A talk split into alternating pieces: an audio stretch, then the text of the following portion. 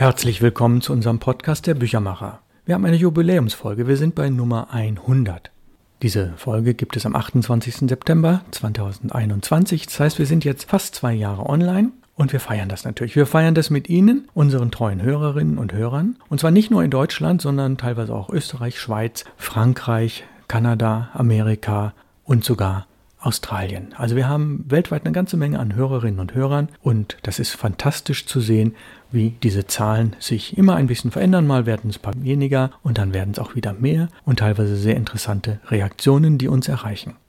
Hundertste Folge. Wir lesen heute noch einmal und zum letzten Mal aus dem Buch von Gorch Fock, das ist ja Johann Kienau, das Buch Seefahrt ist Not aus unserer Reihe Perlen der Literatur. Wir haben etwas Fachliches, denn wir haben dieses Mal ein Interview mit einer Lesekreis-Mitwirkenden. Und was ein Lesekreis ist, werde ich Ihnen zunächst mal erzählen. Es gibt in Deutschland rund 70.000 Lesekreise.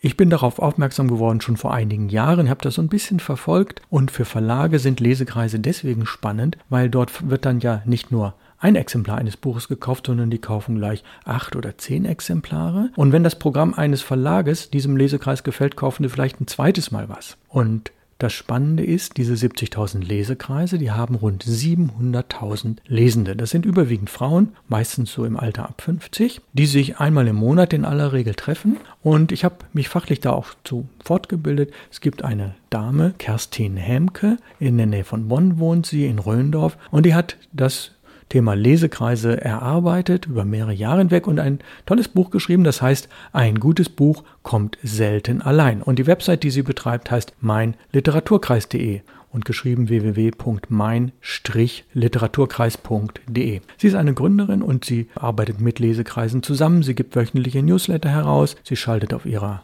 Website Werbung und sie ist Referentin. Referentin für den Börsenverein des deutschen Buchhandels und andere. Ja, also rund 700.000 Lesende in 70.000 Lesekreisen. Die meisten sind organisiert entweder über die Volkshochschulen oder über die Kirchen oder aber es sind ganz private. Und die haben dann nicht unbedingt eine Website und man kommt relativ schwer an sie ran. Aber es sind doch recht gute Gemeinschaften, die über viele, viele Jahre hinweg sich treffen. Meistens wird dort auch etwas gekocht und man klönt aber die Konzentration auf ein Buch, was entweder einer vorstellt oder eine kleine Gruppe und was in der Regel die meisten auch schon bis dahin gelesen haben. Denn man redet hinterher, und das ist ja das Besondere bei Lesekreisen, über genau dieses eine Buch. Das heißt, die haben eine Liste für ein bis zwei Jahre im Voraus und sagen, okay, im Juli 2022 ist das und das Buch dran. Lesekreise sind für mich eine interessante Zielgruppe für die Reihe Perlen der Literatur. Dazu werde ich später noch mehr erzählen. Ja, und wir hatten jetzt vor ein, anderthalb Wochen einen ganz spannenden Punkt. Die Bücher kamen alle aus der Druckerei, mehrere Paletten voll und mein Lager ist jetzt gut gefüllt. Wobei, jetzt muss ich das Positive sagen, ich habe auch schon vieles wieder ausgeliefert. Es waren so viele Vorbestellungen. Wir hatten wirklich mehrere Tage damit zu tun, Pakete zu packen und sie dem Bücherdienst zu übergeben. Pakete, Päckchen und ähnliches mehr. Und dann kamen die Reaktionen. Und die Reaktionen waren zum Teil ganz, ganz toll. Die Reaktionen kamen telefonisch, sie kamen per E-Mail, sie kamen per Facebook und per Instagram. Wir haben eine Presseveranstaltung gemacht eine Presseveranstaltung hier in Hamburg, die auch für Buchhändler war. Die wird ab nächste Woche dann als Video, als zusammengeschnittene Audiodatei mit Videoelementen online gestellt werden. Da werde ich Ihnen dann noch mehr von erzählen. Und die Reaktionen der Buchhändler waren, Herr Plenz, was Sie da gemacht haben, das ist wirklich, wirklich toll. Hohe Qualität, sehr hohe Qualität. Es ist optisch ein tolles Merkmal. Es ist ästhetisch sehr schön mit dieser Banderole, mit der Bauchbinde und mit der Farbe dabei und die tollen Aquarelle und die Kalligrafie, das ist schon ganz, ganz, ganz besonders. Und einige Buchhändler haben ein ganzes Fenster damit gestaltet, haben einen Geschenktisch gemacht und ähnliches mehr. Und sie berichten davon, dass doch einige der Kunden wirklich sehr, sehr interessiert sind, vielleicht die ganze Reihe zu kaufen. Nun kostet jeder Band ja nur 15 Euro. Das heißt, man kann sich in der Tat die ganze Reihe vielleicht irgendwann sogar mal leisten. Und das, wo die meisten Buchhändler drauf spekulieren, kauft jemand meinetwegen Band 5 äh, oder 6, das ist George Orwell 1984, in dieser schönen Neuübersetzung und liest sich fest und sagt, oh, da kommen ja noch mehr aus der Reihe, das interessiert mich noch und das. Und wenn man sagt, naja, vier bis sechs Bücher interessieren mich, dann ist man schon sehr stark daran interessiert zu sagen, ich kaufe die ganze Reihe, weil sie ja preislich so gut ist, so optisch schön aussieht und weil man sie Freunden und Freundinnen empfehlen kann. Zunächst zu dem Interview. In unserem Podcast-Studio ist eine Leserin, eine ganz gewöhnliche Leserin, naja, nicht ganz. Sie ist eine Vielleserin und sie ist Mitglied in einem Lesekreis. Ich kenne sie schon sehr, sehr lange. Wir duzen uns. Ich habe also zu Gast Ute Sauren. Und meine erste Frage ist, Ute, in einem Lesekreis hat es gewisse atmosphärische Vorteile, aber der Vorteil des gemeinsamen Lesens, wie ist der für dich? Wie würdest du den beschreiben? Ja, hallo Ralf. Also der Vorteil des gemeinsamen Lesens ist ja der, dass wir alle unterschiedlichen Alters sind und dadurch auch andere Sichtweisen, also Perspektiven entstehen, die uns dazu bringen, die gelesenen Bücher auch mal aus einem anderen Blickwinkel zu sehen und dadurch ähm, haben wir sehr viel Freude daran, weil wir einfach uns darüber unterhalten und austauschen über die Bücher. Und wenn ich das Buch dann gelesen habe und meine Meinung ist dazu so und so und so, kann ich mir gar nicht vorstellen, dass es auch noch andere Meinungen gibt. Aber natürlich gibt es die. Und das ist das Schöne an diesem Lesekreis, dass man sich so austauschen kann. Die Vorbereitungen sind immer wunderschön. Wir sprechen auch meistens über die Autoren und tauschen uns darüber aus. Also wenn wir dann ein Buch haben, was uns besonders fesselt oder wo wir alle sagen, boah, da haben wir total viel Spaß dran, das zu lesen, dann machen wir das auch so, dass wir noch mehrere Bücher von diesem Autor lesen und uns darüber austauschen. In der Vorbereitung habt ihr ja eine Liste, die gilt dann vielleicht für ein Jahr oder vielleicht für einen längeren Zeitraum. Das ist typisch für Lesekreise. Weißt du irgendwas darüber, inwieweit der Kaufpreis, sprich wie billig oder wie teuer ist das Buch, eigentlich ein Kriterium ist? Kauft ihr auch Bücher, die über 30 Euro kosten oder muss es unter 20 sein?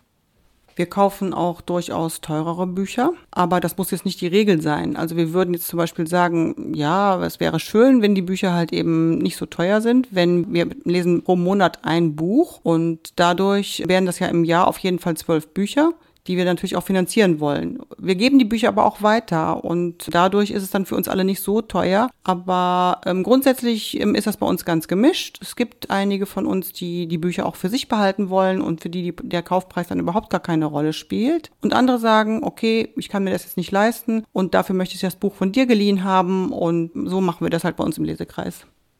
Ja, meine Buchreihe Perlen der Literatur hat ja ein paar besondere Ausstattungsmerkmale, auf die wir gleich kommen. Ich lege sehr viel Wert auf die Haltbarkeit, sprich auf Hardcover und Fadenheftung. Ist das für dich oder für euch auch ein Kriterium?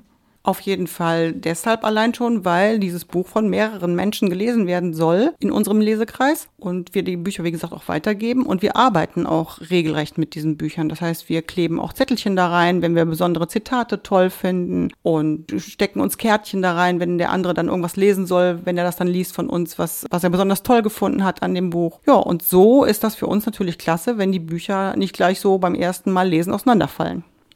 Das heißt also, das Taschenbuch wird dann eher seltener zum Einsatz kommen. Wie ist das bei euch eigentlich mit der Titelauswahl? Wie kommt die zustande? Unsere Lesekreisleiterin, das ist die Angelika, die sucht eigentlich normalerweise diese Bücher immer aus äh, für ein Jahr. Meistens haben wir irgendein bestimmtes Thema, wo wir das ganze Jahr dann in diesem Thema lesen, zum Beispiel Zwillinge oder Märchen. Wir lesen dann diese Bücher, die sie uns vorgeschlagen hat und oft ist das dann so, dass wir die gar nicht kennen und die so alleine nie auf die Idee kämen, so ein Buch zu lesen. Und das macht das Ganze gerade so unglaublich spannend und es ist für uns immer wieder eine große Überraschung. Wir sind schon immer sehr neugierig, wenn der November kommt und die neuen Bücher vorgestellt werden. Und man stellt dann oft fest, dass man sich ja gar nicht an solche Autoren herangewagt hätte und dann aber sehr überrascht wird von dem Buch und sagt, boah, das war richtig ein tolles Buch. Meine Buchreihe heißt ja Perlen der Literatur und du hast die letzten Tage ein bisschen reinlesen können, hast sie in der Hand gehabt. Ich glaube, hatte den Eindruck, dass sie dir ein wenig auch gefallen haben. Wäre das denn vielleicht reizvoll für euren Lesekreis oder vielleicht sogar, dass ich als der Herausgeber und Verleger die dort mal vorstellen kann? Da kommt es jetzt nicht auf ein halbes Jahr an, das kann auch später sein. Wäre das vielleicht etwas? Ja, auf jeden Fall. So, das ist ja ganz praktisch, als wenn du das gewusst hättest. Ne? Es ist ja 12 plus 1, also für jeden Monat ein Buch für uns und das 13. dann zu Weihnachten dazu. Wir finden auch, dass das gerade deshalb so super ist, weil wir oft ja auch diese Bücher uns zu Weihnachten schenken lassen, zum Beispiel von unseren Familien. Wir stellen die Bücher immer im November vor oder sie werden vorgestellt und dann hat man ja auch schon mal echt, ähm, kann man seinem Partner sagen, Mensch, du, ich brauche da jetzt gerade mal ein paar Bücher, vielleicht hast du Lust, mir da zu Weihnachten welche zu schenken und deshalb deshalb ist das auch eine tolle Sache, finde ich. Wenn du das dann auch noch bei uns vorstellen könntest, mal im Lesekreis, das wäre sehr, sehr schön, weil äh, wir das einfach total gerne haben, wenn man auch mal in die, in die Nähe kommt von den Menschen, die das dann halt eben auch herausgeben. Und ähm, ja, wir interessieren uns auch dafür, wie Bücher hergestellt werden. Das ist für uns auch was, was mal was anderes ist und nicht nur das, was wir normalerweise machen. Wir machen ja auch unsere Reisen oft ähm, in diese Richtung, treffen dann auch schon mal Autoren, die, äh, von denen wir die Bücher gelesen haben das ist für uns echt immer ein Highlight. Ja, da hast du mir das richtige Stichwort gegeben, das mit der Herstellung. Da will ich nochmal vielleicht zwei Fragen stellen. Kalligraphie und die besondere Typografie, sprich die Schriftauswahl im Inneren. Die hat ja schon ein paar besondere Merkmale, das ist dir aufgefallen. Zur Banderole hast du schon ein bisschen was gesagt. Gibt es andere Dinge, äh, wo du sagst, ja, das hat mich wirklich sehr überrascht, sehr gefreut und das hebt diese Buchreihe von anderen hervor? Äh, das habe ich dir auch schon mal gesagt. Das muss ich aber nochmal wiederholen, dass ich finde, dass ich habe mir jetzt ein paar Bücher angeschaut und da habe ich halt gesehen, dass dementsprechend wie die Stimmung in dem Buch ist, die Schrift angepasst ist und auch die Auswahl von der Banderole und von Bildern, die innen drin sind, im Umschlag dann halt eben diese, diese Auswahl ist von den ähm, Fotos, die da drin sind. Das fand ich super, weil das ja was Besonderes ist, weil man das nicht immer so hat, weil das gleich schon am Anfang einem zeigt, was das für eine Art von Buch ist. Und das ist so ein Identifikationsmerkmal, fand ich jetzt für dieses Buch. Das fand ich total schön. Mit der Banderole, ich mag das total gerne, wenn das dann nachher so im Regal stehen kann, weil ich ja denke, das ist fürs Auge ja auch was, wenn das dann so schön zusammenpasst. Und ich bin dann ja auch so eine, die das dann so ganz gerade hinstellt, damit das auch richtig schön gelesen werden kann. Und da wir in unserem Lesekreis alle eigentlich Bücher lieben, sonst würden wir uns nicht in einem Lesekreis befinden. Deswegen ist das für uns alle bestimmt auch ein ganz gutes Kriterium. Mit der Schrift, muss ich nochmal sagen, ist das für uns auch deshalb gut, weil wir ja auch viele ältere Damen dabei haben, die vielleicht dann diese ganz kleine Schrift nicht mehr so ganz gut lesen können. Und deswegen ist es gut, dass es unterschiedliche Schriften gibt und für jeden dann auch was dabei ist. Also insgesamt total schön.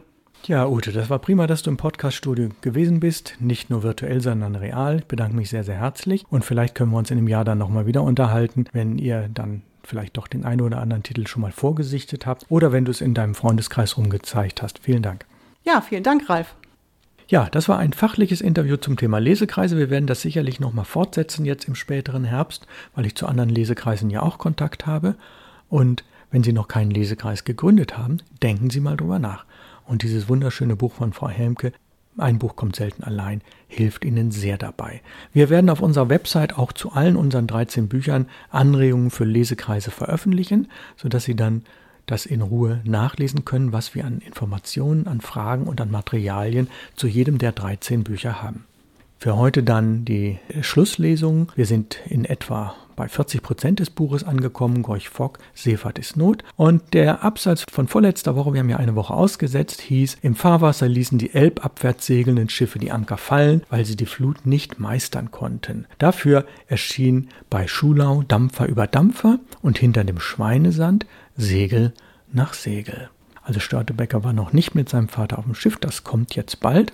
Ruhig saß Störtebecker auf dem Bordrand, baumelte mit den Beinen und ließ die lebendige Flut um seine Füße strömen. Klick sind wir flott harm, rief er. Kick mal, wie dort Wasser kommt. Seines Gefährten Besorgnis aber war angesichts der starken Strömung zur Angst geworden, und er wagte es wieder davon anzufangen, dass sie zu viel Sand eingeladen hätten, dass der Kahn es nicht tragen könnte und dass sie gut täten, etwas rauszuwerfen. Störtebecker indessen verzog geringschätzig den Mund, nannte ihn ein Bangbüchs, das ist ein Angsthase, und verfolgte mit Freude, wie ein Stück des Sandes nach dem anderen im Wasser verschwand. Der Kahn schwamm inmitten der großen Wasserfläche und schwamm doch nicht, sondern saß fest und rührte sich nicht. Er habe sich am Ende festgesogen, bemerkte Störtebecker. Sie wollten doch mal dümpeln. Er krempelte die Hosen weiter auf und riss an dem Fahrzeug, um es in Gang zu bringen, aber das lag fest wie ein großer Stein und war nicht zu bewegen, so sehr der Junge sich auch mühte. Wat heb ich die Sekt, jammert sein Freund. Wir kommen nicht frei, wir kommen nicht frei. Lass uns wat rausschmeißen. Oh, dat wär schön, sagte Klaus. Komm, hier wart nix mockt. Und er bemühte sich eifrig, den Kahn zu bewegen. Er stieg auf die Sitzbank und nahm das Ruderblatt zur Hand. Aber es war, als wäre das Fahrzeug angewachsen. Es rührte sich nicht. Dat is ja so, als wenn dat behex wär, scherzte er, als er sich dann über die Bordwand beugt und fand, dass nur noch eine Handbreit frei war. Da wurde auch er bedenklich und ging hastig mit dem Ruderblatt zur Kehr. Bang bündig aber nix, sagte er. Der Kahn aber blieb fest sitzen. Sein Gefährte begann jämmerlich zu weinen. Wie buddelt ab, wie versuppt, klagte er und begann um Hilfe zu rufen. Hilf uns, hilf uns! Aber der Deich war weit und die aufsegelnden Fischerjollen waren noch in der Ferne. Wenn nicht ein Jäger in den Binsen oder im Red saß, wer sollte sie dann retten? Die Aalfischer waren schon längst zurückgerudert. Störtebecker warf Sand hinaus. Wie flog die Schaufel, wie blitzte sie in der Sonne, wie flog der Sand, wie spritzte das Wasser auf. Hilft uns, hilft uns. Ja, nun lass doch mal den Geschrei von Mord und Totschlag nach, sagte Störtebecker barsch. Schaufel man mit, dann sind wir glickflott. Oh, ich bin ja so bang, Klaus. Dann kannst du Neno gehen. Ich bin kein bisschen bang. Schaufel doch bloß mit, du Knappen. Er hatte das Gesicht voller Wasser und Schweißtropfen, aber er warf unverdrossen weiter Sand vom Kahn aus. Sie stemmten sich auf der Bordwand stehend mit aller Macht gegen die Ruderblätter, und wirklich rührte das Fahrzeug sich jetzt. Hurro, wie hebt ihn, rief Störtebecker. Noch ein Lütje bisschen, dann geht die Reise los. Er schaufelte emsig, denn die Bordkante lag jetzt mit dem Wasser gleich, und mitunter spritzte schon eine kleine See in den Kahn. Vielleicht wäre es Störtebecker in seinem Eifer doch gelungen, ihn im allerletzten Augenblick zu retten, aber da kam die hohe, mächtige Dünung eines großen schwarzen Amerikadampfers in starken Wellen über den Nienstedtener Strand gelaufen, fegte über den Bordrand und füllte den Kahn mit Wasser, wischte den Sand glatt und brachte das Schöpffass zum Treiben. Da war nichts mehr zu machen, obschon Störtebecker das Schöpffass ergriff, um das Wasser auszugießen. Es war zu spät. Wir versinken, wir versinken. Sie standen schon bis an die Knöchel im Wasser auf der Sitzbank. Störtebecker meinte freilich, das wäre spaßig, so auf dem Wasser zu stehen. Er tröstete Harm und sagte, er solle nicht bange sein, denn bis das Wasser ihnen an die Knie ging, wären die Jollen dreimal da und könnten sie holen. Schade wäre es nur um den schönen Sand. Er blickte sich aber doch mit Besorgnis um, ob nicht vom Deich ein Boot käme, denn der Wind war still geblieben und die Segel kamen nur langsam näher. Als das Wasser ihn bis über die Knie reichte, band er die Ruderblätter an die Fangleine und wies Harm, sich daran festzuhalten, damit der starke Strom ihn nicht umriss. Es war eine böse Lage. Nun begann auch Störtebecker laut zu rufen, nachdem er versichert hatte, nicht bang zu sein. Hilft uns, hilft uns! Aber sie konnten wohl am Deich vor lauter Eschen und Pappeln nicht gesehen und wegen der weiten Entfernung nicht gehört werden, denn es kam kein Boot in Sicht. Immer höher stieg das Wasser, es reichte ihnen schon an die Hüften. Störtebecker tröstete seinen frierenden Freund, er solle sich an ihm festhalten, damit er nicht über Bord komme. Dann sagte er ihm, sie wollten warten, bis das Wasser ihnen bis unter die Arme ginge. Wenn dann keine Rettung gekommen sei, wollten sie die Leine losmachen und sich treiben lassen. What is that water cold? What friert me? Helpt uns, helpt uns, helpt uns. Störtebecker stützte ihn und hielt tapfer aus, denn die ersten Boote kamen heran und konnten sie am Ende schon sehen. Krampfhaft klammerte er sich an den Gedanken, nee, Bangwan, anders kommst du nie nur see. Er begann zu winken, da antwortete das erste Boot, der Fischer hob die Hand und steckte schnell die Ruderblätter aus, um durch Rudern besser Fahrt zu machen. Nu halt dich fest, sagte Störtebecker. Bis an die Brust standen die beiden im Wasser, als das Boot sie erreichte und Jan Fock, den Jungen, Peter Hustein, sie über den Bordrand zog. Junge, du kannst wat macken, sagte er zu Störtebecker. Wat meist wohl, wenn Peter Husten nie so gut segeln können. Dann hart hierher doch absoppen, als so'n pur Ratten. Dann lot die mal in Medaille geben, antwortete Störtebecker und zog die Loderblätter ein, nachdem er sie losgeknotet hatte. Nun bist du doch mal Bangwesen, wat? Dat lügst du, Peter. Ich bin nicht Bangwesen. Kannst Harm fragen, was schreist du denn noch? wandte er sich an seinen Leidensgefährten, aber der antwortete nicht. Er schluchzte nur noch mehr, denn er dachte an die Schläge, die zu Hause auf ihn warteten. Daran dachte Störtebecker nicht, denn seine Gedanken waren bei seinem gesunkenen Fahrzeug und den Möglichkeiten, es zu heben. Der Empfang den Gesa, die schon unruhig geworden war, ihrem Jungen bereitete, war nicht ohne, aber er dachte, Ausschimpfen deit nie weh und Tadeln dauert nicht lang und sagte schließlich, als er wieder seine Prügel hingenommen hatte, ohne auch nur ein einziges Mal zu schreien und sich zum Abendbrot hinsetzte, Bangwesen bin ich aber doch kein bisschen, Mutter. Am anderen Tag ging der Jäger los, das ist ja der Onkel, um den Kahn zu bergen. Störtebecker wollte ihn mit aller Gewalt begleiten, und weil er das nicht sollte, wurde er zuletzt in den Keller gesperrt und musste einen Tag brummen.